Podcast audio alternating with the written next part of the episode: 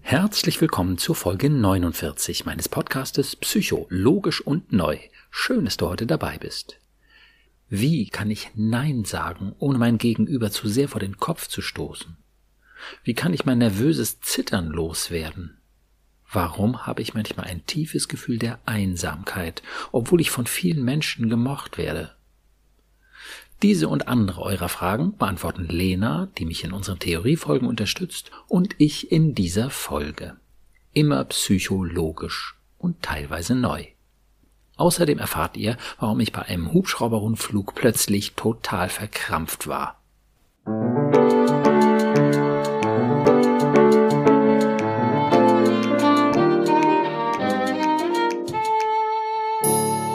Psycho, logisch und neu. Mein Name ist Burkhard Düssler, ich bin Facharzt für Psychotherapie und ich habe einige besonders logische, positive und neue Konzepte entwickelt, um unsere Gedanken- und Gefühlswelt zu verstehen.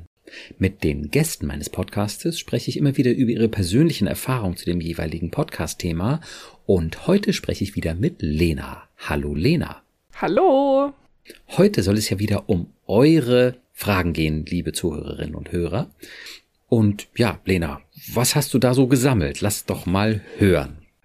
Ja, genau. Ich habe äh, eine kleine Sammlung gemacht mit den noch übrigen Fragen mhm. von euch.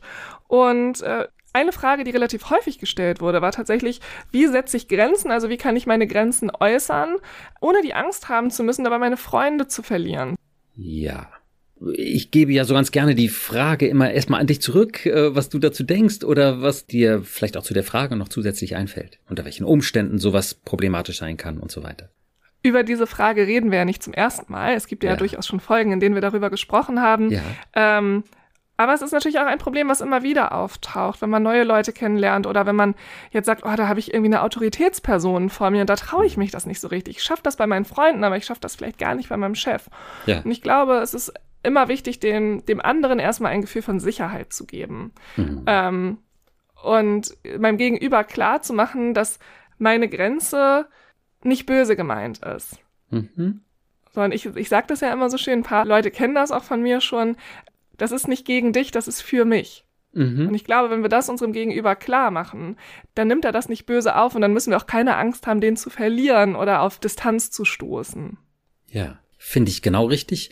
Ähm, ganz konkret kann man das halt mit meiner Drei-Finger-Methode machen, über die wir ja auch schon in der Folge 30, das gefährlichste aller Wörter, Nein, gesprochen haben. Mhm. Und das will ich halt nochmal ganz kurz schildern.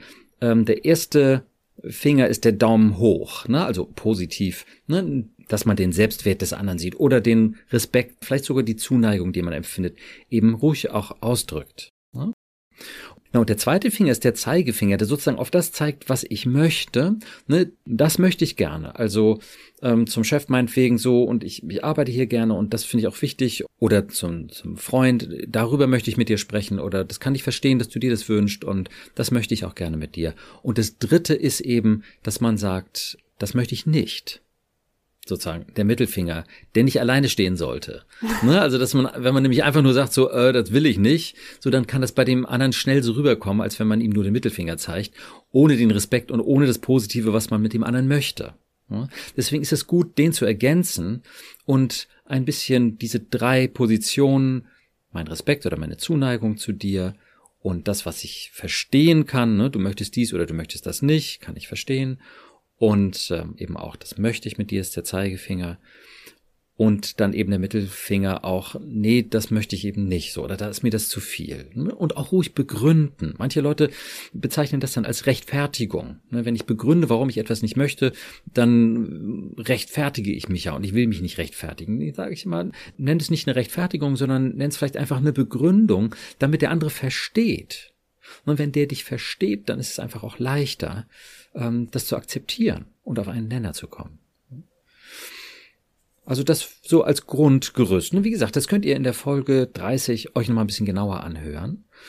Und ja, die Frage, ob man damit jetzt einen Freund verliert oder, sag ich mal, vor den Kopf stößt oder so oder jemand anders auch, das hängt natürlich total davon ab, wie der drauf ist, wie empfindlich der ist, wie kränkbar diese Person ist. Und viele Leute können es akzeptieren. Es gibt auch nicht so wenige Leute, die sagen, das finde ich gut, dass du sagst, was du nicht möchtest. Dann weiß ich, woran ich bin. Ja. Ja. Das sind die stabileren. Ne? Aber es gibt eben auch diejenigen, die da nicht so stabil sind und die dann irgendwie empört sind oder gekränkt sind oder sonst was. Und für die sind die beiden positiven Finger halt nochmal besonders wichtig. Ne? Dass man nochmal den Respekt oder die Zuneigung äußert, den Daumen nach oben oder eben den Zeigefinger. Ne? Das kann ich verstehen, dass du das so möchtest. Man kann auch sagen, das kann ich verstehen, dass du es gerade doof findest. Ähm, das tut mir leid, dass das jetzt nicht so zusammenpasst. Ne? Genau. Und dann hat man eigentlich so auch seine eigene Meinung meist ganz gut rübergebracht, seine eigene Haltung mit dem Positiven, mit dem Verständnis und aber eben auch mit der Grenze. Klar, und es gibt keine Sicherheit, dass das Gegenüber dann nicht doch gekränkt und empört ist. Da würde ich aber sagen, warte es einfach mal ein bisschen ab, gib dem anderen ein bisschen Zeit, dass der darauf rumdenken kann, komm im Zweifelsfall selbst nochmal auf den zu ähm, und dann aber immer wieder mit diesen drei Positionen, ne? dass du eben das Positive nochmal äußerst, aber eben auch sagst, ja, aber das ist mir eben auch wichtig, dass da diese Grenze ist oder dass ich das eben nicht möchte. Ja, also ich, ich glaube, da ist auch eine Realitätsüberprüfung nochmal ganz gut und richtig. Wie realistisch ist es, dass ich meinen Freund wirklich verliere, wenn ich meine Grenzen ja. respektvoll äußere? So, was würde ich meiner Absolut. virtuellen Freundin raten, wenn die jetzt sagt, hm, ich, äh, ich nehme diese Drei-Finger-Methode und ich mache das respektvoll und ich erkläre das und ich setze auch meine Grenze respektvoll. Ähm, mhm. Wie hoch ist wirklich die Wahrscheinlichkeit, dass die ihren Freund verliert? Und dann kommt ja. man ganz, ganz schnell dahin, dass man sagt, hm, wirklich schwindend gering. Genau. Und diejenigen, die da Angst haben, wie gesagt, äh, lasst es ruhig zu, wenn der andere erstmal schmollt und sich erstmal zurückzieht ja, dann ist das erstmal so, dann kann er da ein bisschen drauf rumdenken, aber ihr habt ihm auch gesagt, dass er euch wichtig ist und ähm, dass ihr den Kontakt behalten wollt und was auch immer mit dem machen äh, und besprechen wollt. Ne? Also in den allermeisten Fällen äh, gibt es dem anderen so viel Sicherheit, dass er dann im Nachhinein merkt, dass es jetzt doch nicht der große Affront und die große Gemeinheit, sondern es ist eben ein, ein Nein, aber ich werde trotzdem gemocht. Genau. Mhm. Die nächste Frage ist, wenn ich nervös bin, fange ich an zu zittern. Woran liegt das? Ähm, und eben auch eine Frage, die ich da gerne mit reinnehmen würde, weil es irgendwie so in, in ein Feld reinspielt, ist Tipps gegen Anspannung, gegen körperliche Anspannung. Ja, genau. Also, genau wie du es gesagt hast, das Zittern ist einfach eine Folge dessen, dass ein Muskel dauerhaft angespannt ist. Ne? Wenn du einen Muskel dauernd anspannst, kannst du mal probieren. Irgendwann fängt er an zu zittern. Ne? Und dann hast du eben eine hohe Anspannung in deinem Körper und äh, hast wahrscheinlich irgendeine Angstfantasie. Oder du fühlst dich auf irgendeine Weise bedroht oder ich sage mal, dein Alarmsystem ist aktiviert. Manchmal merkt man das gar nicht so ganz klar, man merkt nur, man ist irgendwie angespannt, aber wenn das eigene Alarmsystem eben wirklich deutlich aktiviert ist, dann muss die Muskelspannung einfach steigen und dann kommt es irgendwann zum Zittern. Das ist völlig normal. Ja. Aber hm, ist natürlich auch lästig, ist unangenehm. Ne? Und ähm, was man da tun kann, ähm, das war ja auch der zweite Teil deiner Frage ganz allgemein, körperliche Entspannung. Ne? Das ist, kann man auf verschiedenen Ebenen angehen. Das kann man erstmal auf der rein körperlichen Ebene angehen und Entspannungsübungen machen. Mhm. Man kann sich zum Beispiel auf den Atem konzentrieren. Ne? Und dann ähm, in den Bauch atmen. Wenn man so aufgeregt ist, atmet man meist eher so hier oben in der Brust. Und wenn man tief in den Bauch atmet, dann ist das eher eine entspannende Atmung. Ähm, du kannst gucken, dass du die Schultern ein bisschen sinken lässt. Du kannst schauen, dass du die Gesichtsmuskulatur ein bisschen entspannst, die besonders stark mit den Gefühlen verbunden ist. Ne? Und einfach ein paar Muskelübungen sozusagen, also muskuläre Entspannungsübungen machen. Ne? Wenn du da ein bisschen tiefer einsteigen willst, ähm, gibt es eben das autogene Training, gibt's ganz viele Anleitungen auch im Internet oder die progressive Muskelentspannung. Das sind auch gute Übungen, ne, wenn du das als Training machst und dir zu eigen machst. Ähm, gute Übungen, die nicht nur den Körper, sondern tatsächlich auch den Geist, die Seele entspannen, wenn du so willst, weil wir bei einer körperlichen Entspannung kaum ängstlich sein können. Mhm. Das ist ganz witzig. Irgendwann äh, wurde mir mal ein Hubschrauber-Rundflug geschenkt und ich flog per Hubschrauber über Hamburg. War das toll? Plötzlich guckte ich auf die Hand des Piloten und der war jetzt schon ein bisschen älter und dachte, okay, was ist, wenn der jetzt einen Schlaganfall kriegt? Oh nein. Und mein kindlicher Aufpasser hat eine üble Fantasie rausgehauen und ich merkte sofort, wie meine Anspannung hochging und ähm, ich den Flug nicht mehr so richtig genießen konnte. Wir waren gerade irgendwie über dem Stadtpark und ich dachte, ja, wenn du in Bäumen landest, äh, hilft es dir aber auch nicht so viel aus 200 Hast du vielleicht Meter noch eine Chance. Die Alster kam dann irgendwann. Na gut, nein, aber da habe ich gesagt, was erzählst du deinen Patienten immer? Den erzählst du, dass sie sich entspannen sollen. Ja, bei Ängsten. Und es hat wirklich funktioniert. Ich habe mich körperlich entspannt. Gesicht, Rumpf, äh, Arme, sonst was. Und äh, ruhig geatmet und die Angst war weg. Ja, das, und, das funktioniert gut. Ja. Und bevor wir zur Binnenalster kamen, war die Angst weg. Na, siehst du, das ging dann ja ganz schnell. Ja, total. Ne, also das ist wirklich ähm, eine, eine schöne Sache, dass man über die körperliche Entspannung eben auch eine seelische, eine psychische, emotionale Entspannung erreichen kann. Hm? Ich bin ja ein großer Freund von, von der körperlichen Entspannung, also von, von Übungen ja. für die körperliche Entspannung und werde deshalb auch mhm. des Öfteren mal gefragt, wenn ich dann sage, Mensch, konzentriere dich mal auf deinen Atem, da haben ganz viele Leute Schwierigkeiten mit und vielleicht sitzt ihr jetzt auch da draußen und sagt, ja, hm, ich weiß überhaupt nicht, wie das geht. Und da gibt es einen ja. ganz, ganz einfachen, ganz, ganz einfachen Trick für. Ihr setzt euch hin und atmet und versucht euren Atem zu hören. Und wenn ah, ihr euch ja. darauf konzentriert, diesen Atem zu hören, dann seid ihr konzentriert auf dem Atem. Und das entspannt ja. ungemein. Wir oh können oh ja. euch auf Instagram gerne noch mal ein paar Übungen posten, mit denen ihr ein bisschen mhm. arbeiten könnt. Das hat jetzt nicht so viel mit deinen Konzepten, Burger, zu tun. Aber ja. wenn man entspannt ist, kann man sich eben auch auf deine Konzepte besser konzentrieren. Ich werde das in der nächsten Woche mal für euch machen. Toll. Ja, klar. Ja, da gibt es ganz viele Möglichkeiten und, und ja, wunderbar, wenn du das über Instagram nochmal dann zugänglich machst. Klasse. Klar. Der andere Aspekt ist dann eben, dass ähm, wir nach unserer Alarmanlage einmal schauen, die in diesen Momenten der Anspannung ja aktiv oder ja in der Regel auch überaktiv ist. Und wenn wir also jetzt richtig doll angespannt sind, so quasi Panikattacke mit ähm, ja Zittern und übermäßigem Atem und Enge und Schweißausbruch und was weiß ich, dann ist es in dem Moment wirklich sehr schwer, ähm, einen guten inneren Dialog auch jetzt mit dem kindlichen Aufpasser zu führen. Das ist, würde ich sagen, naja, das geht halt irgendwann vorbei, das äh, sollte man vielleicht abwarten. Da können eben auch so körperliche Übungen äh, funktionieren. Ähm, aber nach dem Spiel ist vor dem Spiel, also die nächste Attacke wird wahrscheinlich kommen. Und das heißt, wir können also zwischendurch in diesem Normalzustand uns dann nochmal mit dem kindlichen Aufpasser zusammensetzen und ähm, einfach schauen, was ist deine Angst, was ist deine Befürchtung. Ne? Und das kann der ähm, Autobahntunnel sein oder das kann die Vorstellung sein, wieder in Konflikt zu geraten mit was weiß ich wem. Ja, und dass wir dann wenn wir die Angst möglichst klar formuliert haben, dass wir dann eine darauf bezogene Realitätsüberprüfung machen.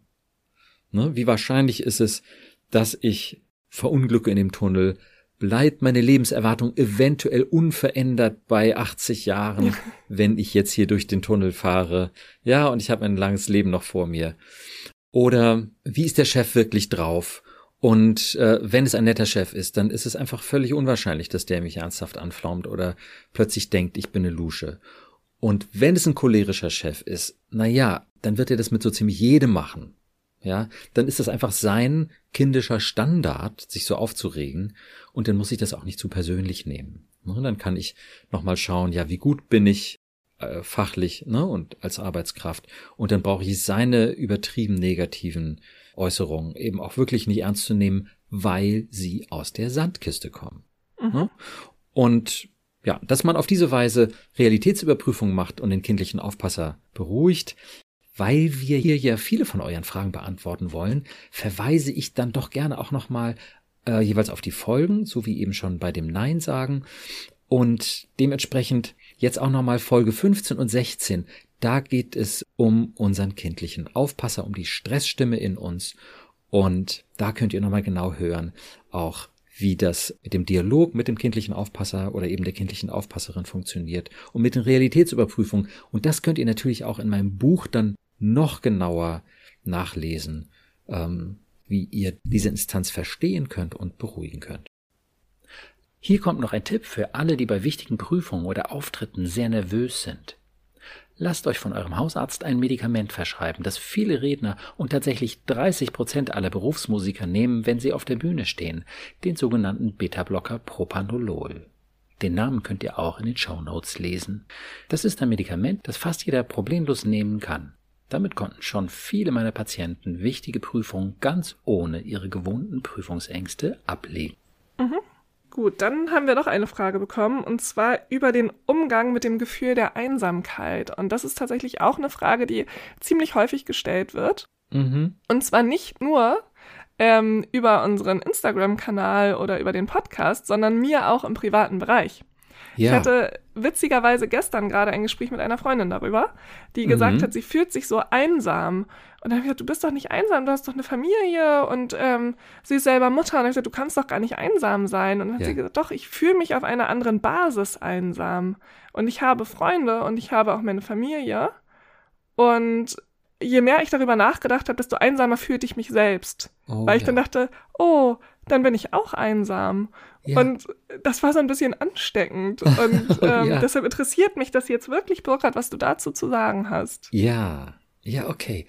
Also, mh, mm, das Gefühl der unverständlichen Einsamkeit, sage ich mal, kann man verstehen, wenn man eben erkennt, dass wir als die erwachsenen Menschen, die wir heute sind, eben ja, ich sage ruhig mal, verschiedene jüngere Ichs mit uns rumtragen. Also das innere Kind und die innere Jugendliche, wann auch immer, auch die jüngere Erwachsene. Und wenn wir eben in diesen Zeiten, Kindheit, Jugend, äh, jung, Erwachsen sein, was auch immer, Einsamkeit erlebt haben, weil wir wirklich nicht gesehen wurden, wirklich nicht verstanden wurden, über längere Zeit, ne, die Eltern wussten einfach nicht, wie sie mich verstehen sollen, oder über kurze Zeit, vielleicht dann war dann Mobbing eine Weile und keiner hat mir zur Seite gestanden. Ne? Und das muss auch nicht dann so lange gewesen sein, war aber emotional sehr heftig so. Ne? Dann ist es einfach so, dass das jüngere Ich dieses Problem noch mit sich rumschleppen kann. Und sogar meistens mit sich rumschleppt, solange das noch nicht, wie man sagt, verarbeitet ist. Mhm. Ne? Wenn du dann zurückguckst, Erlebnisse von quälender Einsamkeit, dann wird dir wahrscheinlich irgendein jüngeres Ich begegnen. Ja, das kenne ich aus dieser und dieser Zeit. Wir können mal gerade gucken, wenn dich das betrifft. Die kleine Lena. Ja. Meldet die sich? Ist da eine Zeit von Einsamkeit? Ist das okay, wenn wir da ja, gerade hinschauen? Natürlich. Ja, wir gucken da einfach mal hin. Das ja. ist doch spannend. Jetzt nehmen wir mich hier mal als äh, Beispiel. Ja, genau. natürlich gab es auch bei mir Zeiten der Einsamkeit. Also ja. ich habe das auch in der früheren Folge schon mal erzählt. Ich hatte früher ziemlich starke Neurodermitis ja. und wurde dementsprechend auch viel ausgegrenzt, weil die Kinder so im Kindergarten und in der, in der ersten und zweiten Klasse immer Angst hatten, dass das ansteckend ist mit meinen, mit meinen Stellen auf der Haut. Und das war schon eine einsame Zeit für mich. Ja. Okay, gut. Also, was wir dann machen können, ist, dass wir in diese Zeit sozusagen gedanklich zurückgehen, dass wir das jüngere Ich aus dieser Zeit betrachten und ihm oder ihr zuhören. Ne? Mhm. Also dann können wir schauen, wie alt ist die kleine Lena jetzt, die das erleben musste? Ja, also so sechs Jahre alt, würde ich sagen. Okay. Und du hast ja schon mal hingeschaut, du hast dich schon mit ihr beschäftigt, du hast dich auch ja. sogar mit diesem mhm. Thema ja schon beschäftigt. Klar. Das heißt aber nicht, dass das für die kleine Lena restlos erledigt ist. Ne, das ist halt mhm. normal, auch wenn es doof ist, dass man dann da, ja, im Zweifelsfall eben öfter nochmal hinschauen muss und nochmal irgendwie eine Restklärung oder nochmal eine Vergewisserung für das innere Kind wichtig ist. Ne? Okay, also ähm, ist die kleine sechsjährige Lena dir zugewandt oder abgewandt? Die ist mir zugewandt. Wir haben einen unheimlich guten Draht zueinander. Toll. Okay, wie geht's der Kleinen jetzt gerade? Gut. Okay, das. Also äh, natürlich ist da noch Schmerz vorhanden, ne? Genau, genau. Das, das ist klar. Aber mh, hm, ja, doch, wenn man da jetzt hinguckt, geht's ihr nicht so gut. Genau, das ist wahrscheinlich eine Mischung von dem Schmerz von damals und dem Erlebnis von Halt, äh, den du als die Erwachsene ihr gibst. Kann man das so sagen? Mhm, ja, definitiv. Mhm. Ne, die fühlt sich von dir gesehen und gehalten und das erlebt jeder, der eben mit dem inneren Kind auch schon ein bisschen mehr gearbeitet hat, dem inneren Kind nahegekommen ist, sehen konnte, äh, wie liebenswert und wertvoll sein inneres Kind ist und das in den Arm nehmen kann, dann ist das eine Beziehungsbasis, die ihr aufgebaut habt, ist wahnsinnig wertvoll für Klar. diese äh, Arbeit jetzt. Und dann hat das Kind aber eben noch eine traurige Geschichte zu erzählen. Vielleicht auch eben eine traurige Geschichte nochmal zu erzählen. Mhm. Okay, was sagt die kleine Lena? Gibt's da irgendetwas, was sie noch erzählen möchte? Oder ja, was liegt ihr jetzt auf dem Herzen? Was lässt sie sich einsam fühlen? Naja, dass sich da Gruppen gebildet haben und sie ja alleine da stand. Ja. Wurde ja ausgegrenzt von den anderen Kindern. Das ist richtig doof, ja. Ne? Ja. Genau, da kann man erstmal mitgehen und sagen, ach, das tut mir leid, mein Schatz, dass du das erleben musstest. Wie blöd. Und dann kann man ruhig nochmal hinschauen und sagen, ne, dass das Kind das ein bisschen ausbreiten kann. Ähm, und man kann auch nochmal abfragen, war es mehr dieser Stachel, ich bin schlecht, der da in deine Seele gedrückt wurde?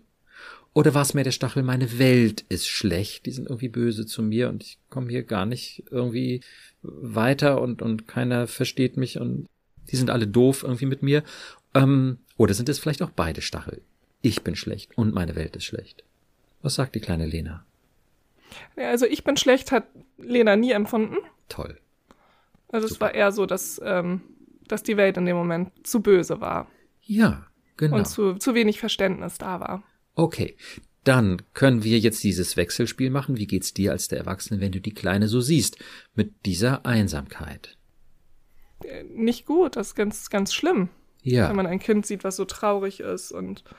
Ja. Ja. Okay. Möchte man das eigentlich nur in den Arm nehmen, ne? Und trösten ah, ja. und sagen.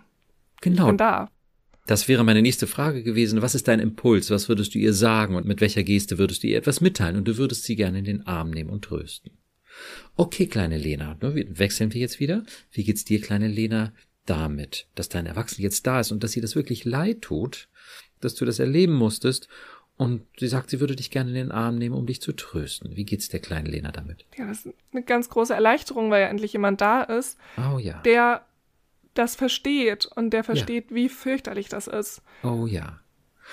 Okay. Das Ganze entkräften kann. Ja, und das ist ein wunderschöner Moment des Trostes, wo einfach nur eine Erleichterung, wie du es gerade beschrieben hast, kommen kann, wo aber auch nochmal das Bedürfnis kommen kann, dass das Kind sagt so, und es war wirklich so schlimm, wo man, habe ich in meinem Buch ein bisschen ausführlicher beschrieben, auch nochmal gucken kann, was gab es da für Situationen, ähm, wo überall hast du dich einsam gefühlt, morgens beim Aufstehen, ähm, in der Schule, bei dem Gedanken nach Hause zu kommen, ähm, oder wenn es, was weiß ich, um Hausaufgaben, irgendwelche Themen oder dann natürlich deine Haut ging. Ne? Was für Situationen waren das? Und wenn du vielleicht alleine auf deinem Bett gelegen hast und geweint hast, weil es einfach so schwer und, und schlimm war. So, und dass man sich das nochmal anschaut und dass das Kind das loswerden kann und dass da vielleicht auch ein paar Tränen des Trostes fließen können, damit mhm, das Kind ja, das loswerden kann. Und das finde ich eben ganz wichtig. Das ist jetzt kein Suhlen in Selbstmitleid, sondern da kann das Kind etwas loswerden und durch den Halt der Erwachsenen ändern sich diese inneren Botschaften. Es kann sich darüber verabschieden von diesem Gedanken, ich werde mit dieser Angst, mit diesem Schmerz nie gehört und werde damit immer allein sein. Das geht damit und auch eben mit den Tränen weg. Und ganz wichtig, es sind nicht die Tränen der Verzweiflung. Es hat alles keinen Sinn und es ist alles ganz furchtbar. Die Welt ist schlecht, ich bin schlecht, das ist so und wird immer so sein, so ungefähr. Das sind Tränen der Verzweiflung.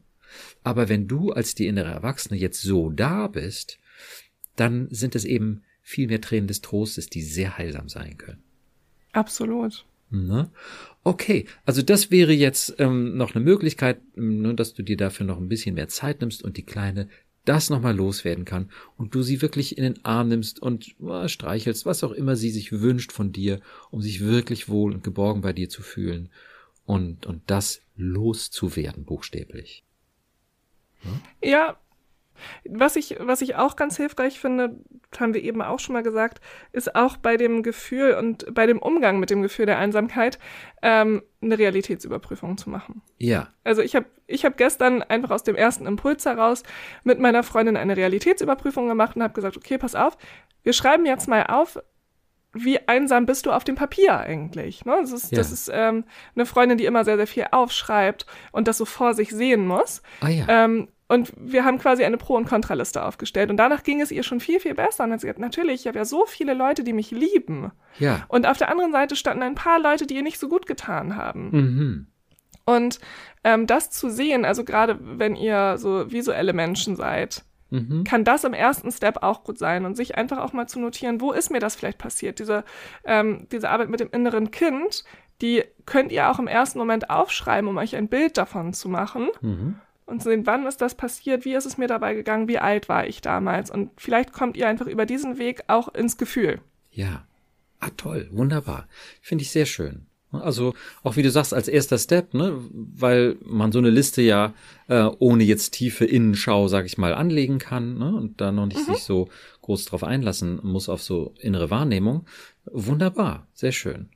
Ne, und das kann dem inneren Kind dann ja auch schon Halt geben. Ja, und total. Wunderbar. Und wie gesagt, also das, was wir jetzt zusammen so ein bisschen gemacht haben, ähm, wo ich dich so ein bisschen angeleitet habe, das äh, ist eben sozusagen der Gang in die Tiefe. Ne? Und ähm, genau.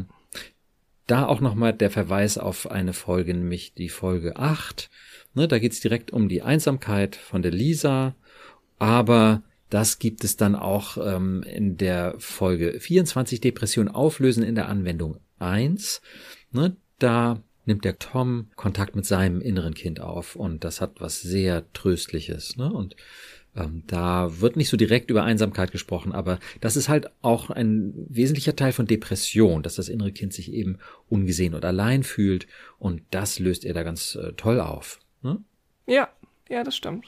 Ne? Also Folge 8 und Folge 24, da könnt ihr das nochmal ein bisschen ausführlicher hören und für die Leute von euch, die uns auch äh, immer wieder damit konfrontieren und sagen, hm, ich traue mich noch nicht so richtig zu meinem inneren Kind zu gehen und ich habe Angst, da irgendwelche Schubladen zu öffnen, ähm, gerade für die kann es auch hilfreich sein, vielleicht erstmal einen Brief an die Einsamkeit zu schreiben. Das ist ja auch etwas, was wir immer wieder sagen. Ähm, da habt ihr die Kontrolle darüber, wie tief ihr da reingeht. Ihr könnt mhm. euch das einmal alles von der Seele schreiben, gerade wenn ihr vielleicht gerade niemanden neben euch habt, dem ihr das mal richtig erzählen könnt, wo ihr euch richtig verstanden fühlt.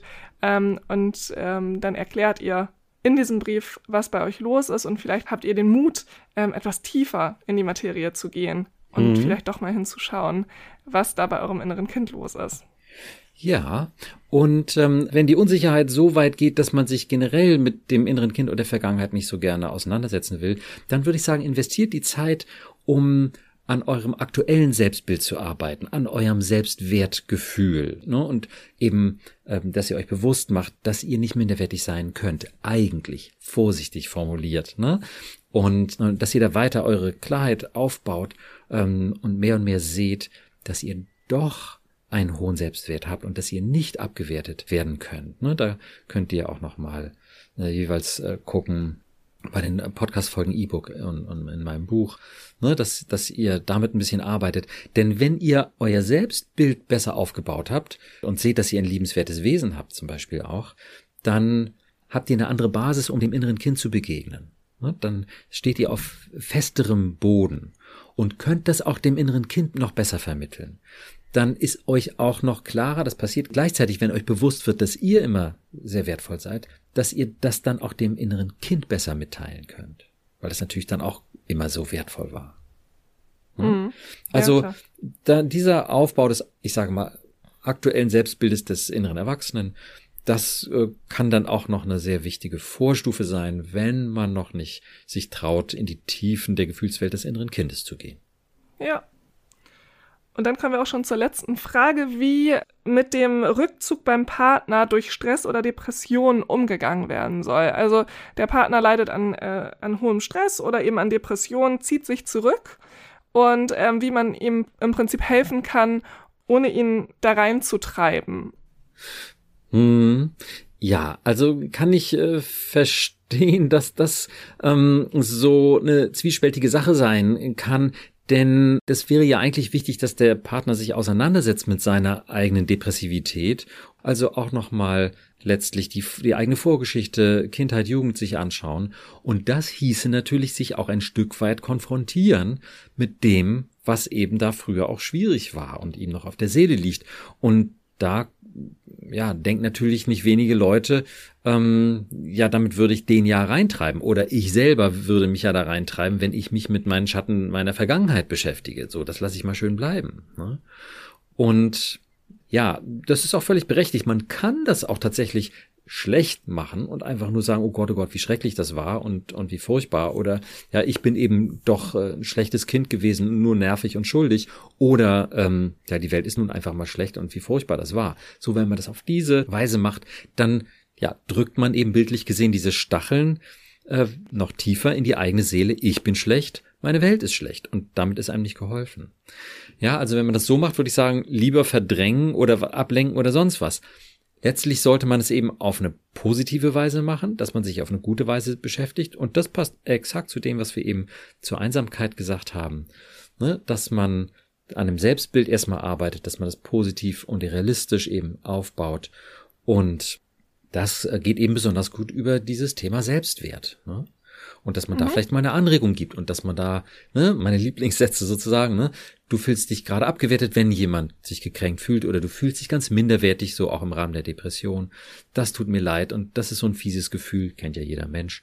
Also kann man sagen, das kenne ich auch und ähm, das tut mir leid, dass du das erleben musst. Kleine Pause. Aber ich kann mir wirklich nichts vorstellen, was dich jemals abwertet. Ja, selbst wenn du dich minderwertig fühlst, bist du immer noch ein sehr, sehr wertvoller Mensch. Ja? Und auch jemand anders kann man einen Vergleich machen. Da sind wir jetzt im Prinzip schon bei der Realitätsüberprüfung, die man mit dem anderen macht, obwohl der nur zuhört, ne, dass man sagt, wenn jemand anders so depressiv wäre, ein Freund von dir, wäre das ja auch kein minderwertiger Mensch. Ne, der würde sein Selbstwert ja auch behalten. Aber ja, ich weiß, das fühlt sich eben nicht so an. Das, das ist auch echt doof. Ne? Aber trotzdem bist du immer, trotzdem hast du immer so einen hohen Selbstwert. Und letztlich, klar, das kann nicht dann eure Aufgabe sein, euren Partner zu therapieren, aber ihr könnt Impulse geben, ihr könnt ihn stärken, ihr könnt ihm äh, Mut machen und letztendlich wäre es dann natürlich wichtig, dass der eine gute Psychotherapie macht. So. Mhm. Ja. Es gibt aber auch eine ganz schöne Folge darüber, ne? Depressionen ja. auflösen von genau. Tom. Da könnt ihr auch noch mal reinhören. Äh, der hat damit unglaublich schnell sehr, sehr gute Erfolge erzielt. Genau. Ne, das sind die äh, Folgen 23 äh, bis 26 und ich spreche mit dem danach dann auch nochmal, auch nochmal über das Thema Schuld, was für ihn besonders belastend war und bei Depressionen natürlich auch häufig eine Rolle spielt. Ähm, und in der ersten Folge, Folge 23, da erklären du, Lena und ich ja dieses äh, Konzept, ne, wie ich daran gehe. Und dann setze ich das mit dem Tom eben um. Folge 24, da geht es um sein inneres Kind und wie er da Kontakt aufnehmen kann. Das läuft bei ihm alles, also ähm, also da sind wir bei ihm einfach immer nur offene Türen eingerannt. Dem ist das sehr, sehr leicht gefallen. Wirklich ein außergewöhnlicher Fall. Obwohl er sehr depressiv war, hatte er da sehr guten, sehr guten Zugang. Genauso auch in der Folge 25, wo es um seinen kindlichen Aufpasser ging, diese Instanz, die immer diesen Druck gemacht hat. Du bist nicht gut und du bist schlecht und du bist schuldig und was auch immer. Ne? Das gehört zur Depressivität ja auch dazu. Ne? Diese harte innere Stimme und dass man sich selbst viel negativer dann sieht durch diese Stimme. Und da hat er eben verstanden, dass das sein kindlicher, naiver Aufpasser ist, der verrückterweise ja eigentlich gutwillig ist, weil er ihn nur schützen will. Der sagt, du bist schlecht, obwohl er eigentlich nur sagen will, oh, hier ist die Gefahr, dass du schlecht bist. Ja, und dann, wenn man das überprüft, dann kann der auch sehen, oh, wir sind ja doch nicht schlecht, und dann lässt er auch nach. Aber in seiner Naivität sagt eben der kindliche Aufpasser, du bist schlecht, ja, genau, und das ist der Beweis, da hat sich das nämlich ganz doll so angefühlt, und, und ja, und Mama hat das ja auch gesagt. Und dann glaubt er das und haut's halt raus wie eine Tatsache. Du bist schlecht. Und das kann dann furchtbar belastend sein. Aber wenn man diese Dynamik versteht und durchschaut und sagt, oh, okay, okay, du hast hier furchtbare Angst, dass ich schlecht sein könnte und das ist dein Beweis, komm, wollen wir uns das mal angucken, ob ich damals wirklich schlecht war? Ja, ja, können wir uns angucken, sagt der kindliche Aufpasser. Und dann gucken wir uns das an. Und dann sehen wir, hey, wir waren ja doch nicht schlecht. Das ist ja einfach nur tragisch gelaufen weil Mama und Papa das nicht verstanden haben und also furchtbare Sachen geglaubt haben und das eben auch gesagt und danach gelebt haben. Es war furchtbar. Aber du warst doch nicht das Problem, jüngeres Ich. Ne? So, und, und darüber beruhigt sich auch der kindliche Aufpasser. Und darüber mhm. lässt dann auch diese druckmachende Stimme und Dramatik und Selbstvorwürfe und so, ne, äh, lässt diese Stimme nach und beruhigt sich. Das sind so diese Elemente, ähm, die jemandem einfach gut tun, um aus einer Depression rauszukommen. Ja. Ne, aber klar, es, äh, wenn man einfach nur so in die Vergangenheit guckt und sich das Elend anguckt und, und ähm, diese Schritte mit den Realitätsüberprüfungen und mit dem realistischen Selbstbild nicht macht, sondern einfach nur sagt, oh Gott, wie schrecklich, ja, dann ist es natürlich nicht wirklich konstruktiv. Ja, also das wäre so meine knappe Antwort dazu. Ne? Wie gesagt, auch hier ausführlich, hört euch gerne die Folgen an, ähm, die wir da aufgezählt haben und die ihr in den Shownotes natürlich auch immer noch mal wieder findet. Genau. Gut, Lena. Soweit dann erstmal für diese Folge äh, deine Fragen und eure Fragen. Genau, ich wollte gerade sagen, es waren eure Fragen. Ich habe sie für euch vorgelesen. Ja. Ähm, es hat mir wie immer großen Spaß gemacht. Wenn ihr ja. noch andere Fragen habt, die ihr gerne mal beantwortet hättet, dann dürft ihr uns die weiterhin gerne auf Instagram schreiben. Das machen auch schon ganz viele von euch. Mhm. Mm, und wir geben uns mal Mühe, ganz schnell auf eure Nachrichten zu antworten. Ja. Ähm, und freuen uns aber immer ganz, ganz doll. Das dürft ihr gerne weitermachen. Ich bekomme auch Mails von euch. Manche sind nicht auf Instagram und schreiben mir dann eine Mail. Freue ich mich auch drüber und antworte ich dann auch gerne, damit ihr ja von mir und von uns da auch nochmal entsprechende Impulse habt, dass ihr einen Schritt weiterkommen könnt. Genau. Bei dieser Gelegenheit möchte ich euch noch einmal auf meine offene Online-Gruppe aufmerksam machen, die an jedem zweiten Mittwoch stattfindet. Dort könnt ihr einfach nur zuhören oder auch eure Fragen stellen, sodass ich euch dann auch ganz persönlich helfen und ein wenig begleiten kann, eure Situation besser zu verstehen und natürlich einen guten Schritt weiterzugehen. Ich würde mich sehr freuen, wenn ihr mit einem Zoom-Link, den ihr über meine Webseite bekommt, an meiner Gruppe teilnehmt.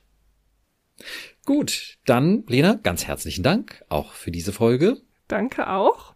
Und ich freue mich auf unsere nächste Folge.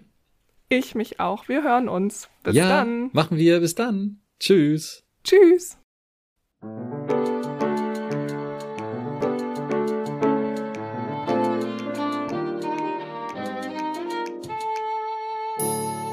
Psycho, logisch und neu. Vielen Dank, dass du heute dabei warst. Wenn du etwas aus dieser Folge für dich mitnehmen konntest, würde ich mich sehr freuen. Und natürlich auch, wenn du meinen Podcast abonnierst, bewertest und weiterempfehlst. Wenn du Fragen zu meinen Konzepten hast oder auch Kommentare und Wünsche für weitere Podcast-Folgen, schreibe uns gern auf unserer Instagram-Seite psycho-logisch und neu.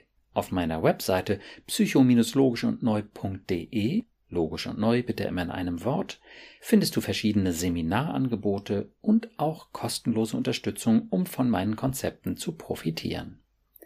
Ich freue mich also, wenn du dann das nächste Mal wieder dabei bist und wünsche dir bis dahin viel Erfolg und tiefe Freude auf deinem Weg. Denn du bist es wert. Dein Burkhardt.